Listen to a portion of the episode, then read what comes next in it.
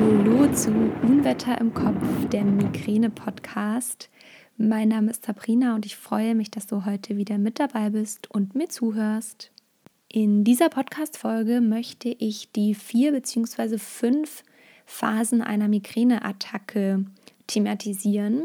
Und ich fand das damals wahnsinnig spannend, als ich herausgefunden habe, was es mit den fünf Phasen auf sich hat. Und ähm, war mir, mir war das einfach gar nicht bewusst, dass das wirklich ähm, so ein Prozess ist und so viele Phasen und dass es da wirklich Namen für gibt.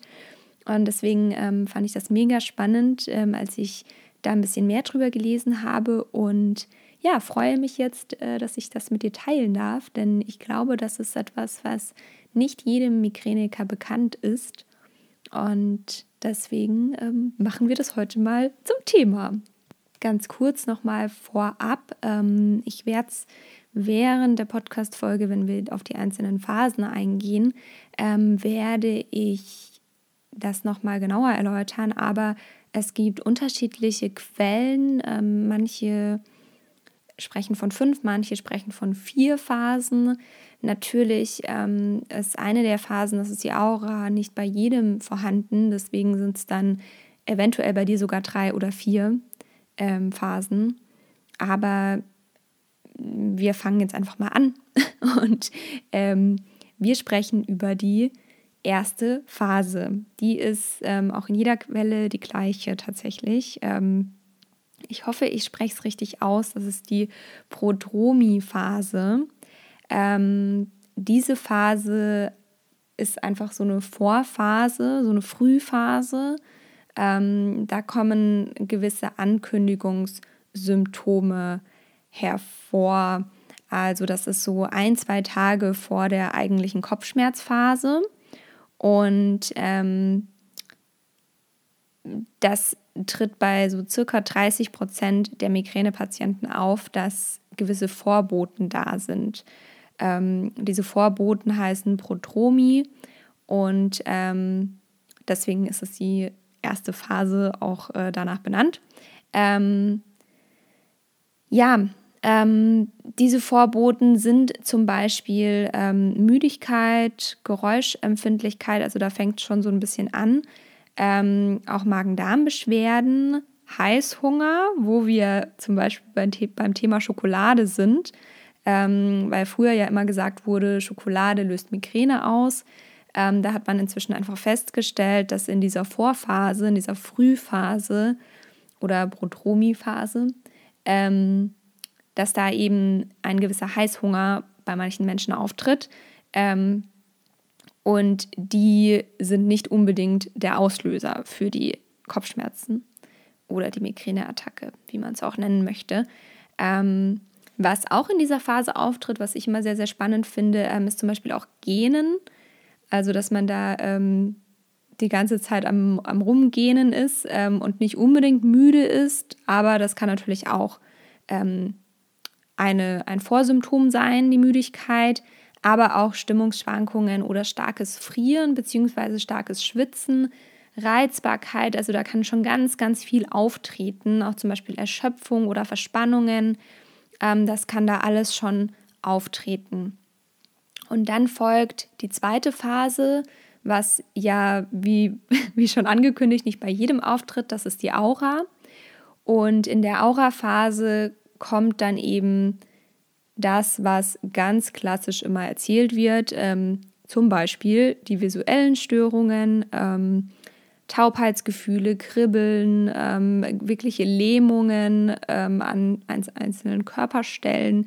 Ähm, ja, also nicht nur eben diese Sehstörung, sondern auch wirklich neurologische Störungen, motorische Störungen. Also das ist ganz, ganz unterschiedlich. Ähm, aber wie gesagt, diese Phase tritt nicht bei jedem auf, nicht jeder hat Migräne mit Aura, aber ein Teil der Migränepatienten eben schon. Und das ist diese zweite Phase eines Migräneanfalls. Dann kommt die dritte Phase, das ist die Kopfschmerzphase. Auch nicht bei jedem vorhanden. Also es gibt ja tatsächlich Migräniker, die haben diese stille Migräne, was nur die Aura beinhaltet und ähm, es folgt keine Kopfschmerzphase. Deswegen ähm, auch hier wieder das ist natürlich immer sehr, sehr individuell. Und in der Kopfschmerzphase, da tritt dann genau das auf, was den meisten Menschen als Migräne bekannt ist, dieser pochende oder pulsierende Kopfschmerz, der meistens einseitig auftritt und die bekannten Begleiterscheinungen, die auch sehr, sehr unterschiedlich sein können. Dazu kommt noch eine Podcast-Folge demnächst, ähm, dass eben diese Begleiterscheinungen nicht nur das, was immer erzählt wird, wie Übelkeit, Erbrechen, Lärm, Geräusch, Geruchsempfindlichkeit ähm, beinhalten, sondern eben, dass es auch noch andere Begleiterscheinungen geben kann, ähm, die vielleicht nicht immer im Lehrbuch stehen. Genau. Ähm, diese Kopfschmerzphase kann zwischen vier Stunden und drei Tagen andauern. Ähm, bei Kindern ist sie bekanntlich meistens kürzer, aber ähm, ja, das ist diese ganz klassische Phase, die eben ja, die meisten Migränepatienten tatsächlich haben. Ähm, und da kann eben auch als Begleiterscheinung zum Beispiel, das ist mir hier wieder wichtig zu sagen, ähm, als Begleiterscheinung die Nackenschmerzen auftreten, was kein Auslöser der Migräneattacke ist, sondern eine Begleiterscheinung bei den meisten Menschen. Ja, dann ähm, gibt es diese eine Phase, ähm, die nicht in allen Quellen aufgezeigt wird. Das ist die vierte Phase und das ist die Auflösungsphase. Also da endet die Kopfschmerzphase ähm, und die Symptome werden weniger. Und das wird nicht in allen Quellen genannt. Ähm, vielleicht weil sie so ein bisschen unbedeutend ist, aber es gibt sie in manchen Quellen. Und dann kommt die letzte Phase, was eben ähm, bei manchen Quellen die fünfte Phase ist und bei den meisten Quellen die vierte Phase, weil die keine, ähm, also weil die diese Auflösungsphase nicht dabei haben. Das ist eben diese Erholungsphase und in der Erholungsphase, ähm, ja, also die Quellen, die keine Auflösungsphase haben, die sagen dann eben, hier nimmt ähm, die, ja, hier nehmen die Beschwerden ab, äh, man ist langsam nicht mehr äh, ganz so von Schmerzen betroffen, und man ist meistens müde, erschöpft von der Migränephase. Manche beschreiben das als Katerstimmung. Ähm, so richtig depressive Verstimmungen können da auftreten. Ähm, man ist noch nicht ganz so aufnahmefähig, wie man vielleicht gerne wäre. Ähm, die, der Appetit ist äh, eingeschränkt.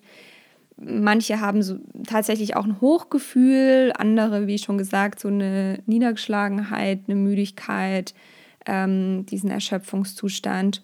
Und das kann von einem Tag andauern bis zu zwei Tagen. Also das kann tatsächlich auch 48 Stunden gehen, diese Erholungsphase.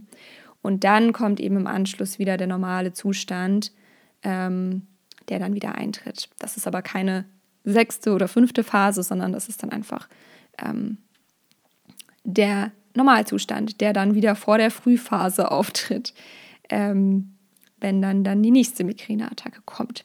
Leider bei den meisten ähm, kommt das ja sehr, sehr häufig vor. Ja, ähm, kurze, knackige Podcast-Folge, würde ich mal sagen. Das sind eben diese vier beziehungsweise fünf Phasen. Ich kann sie jetzt noch mal ganz kurz zusammenfassen. Ähm, auch gerne mit Zeiten, dass man das mal so ein bisschen nochmal übersichtlicher hat. Also die Frühphase, die Prodromi-Phase, das ist eben ähm, in der Zeit von einigen Tagen vorher, so ein bis zwei, aber auch einige Stunden, Stunden vorher. Dann ähm, die Aura-Phase, die eben nicht bei jedem auftritt, die zwischen 5 Minuten und 60 Minuten andauert. Und dann kommt die Kopfschmerzphase, die bis zu drei Tagen andauern kann. Ähm, und dann kommt im Anschluss entweder, je nach Quelle, zuerst noch die Auflösungsphase und dann im Anschluss als letzte Phase die Erholungsphase, die zwischen einem und ähm, zwei Tagen auch andauern kann tatsächlich. Und dann kommt im besten Fall wieder der normale Zustand und ganz lange Ruhe vor der nächsten Migräneattacke. Ja, das war es zu den fünf Phasen eines Migräneanfalls, einer Migräneattacke. Ich hoffe, das war jetzt ein bisschen verständlich. Ähm, ja, ich finde das, wie gesagt, sehr, sehr spannend, was da alles vor sich geht im Körper und ähm, es macht auf jeden Fall Sinn, auch gerne mal auf die Anze Anzeichen zu achten, das zu dokumentieren, ähm, aber auch nicht zu sehr, weil wenn ich bei jedem Genen ähm, denken würde, oh Gott, jetzt bekomme ich eine Migräneattacke oder bei jedem Heißhunger auf Schokolade, ähm, dann würde ich wahrscheinlich nicht mehr froh werden. Deshalb, ähm, ja, achte gerne mal drauf, aber versteif dich nicht zu sehr drauf, weil das macht ja auch im Endeffekt keinen Sinn, wenn man sich da so einschränken lässt. Und in den meisten Fällen kann man es dann sowieso nicht mehr abwenden. Ja. Okay. Ich hoffe, du konntest was aus dieser Podcast-Folge mitnehmen. Und ich freue mich, wenn du diesen Podcast abonnierst, dann verpasst du keine Folge mehr und bekommst eine Benachrichtigung, wenn die nächste Folge online kommt. Folge mir auch gerne auf ähm, Instagram, da findest du mich unter unwetter im Kopf. Meine Facebook-Gruppe, die immer weiter wächst, äh, findest du auch unter dem gleichen Namen wie dem Podcast, Unwetter im Kopf, der Migräne-Austausch. Und das war es jetzt, glaube ich, tatsächlich an äh, Links, die ich dir mitgeben kann. Und ich freue mich, wenn du diesen Podcast allen Menschen empfiehlst, die auch Migräne haben, die vielleicht ein bisschen mehr darüber lernen können.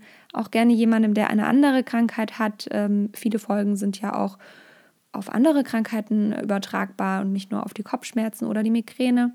Und das war es jetzt von mir. Ich hoffe, du bist heute schmerzfrei und egal wann du diese Podcast-Folge hörst, ich wünsche dir viel Erfolg für den restlichen Tag.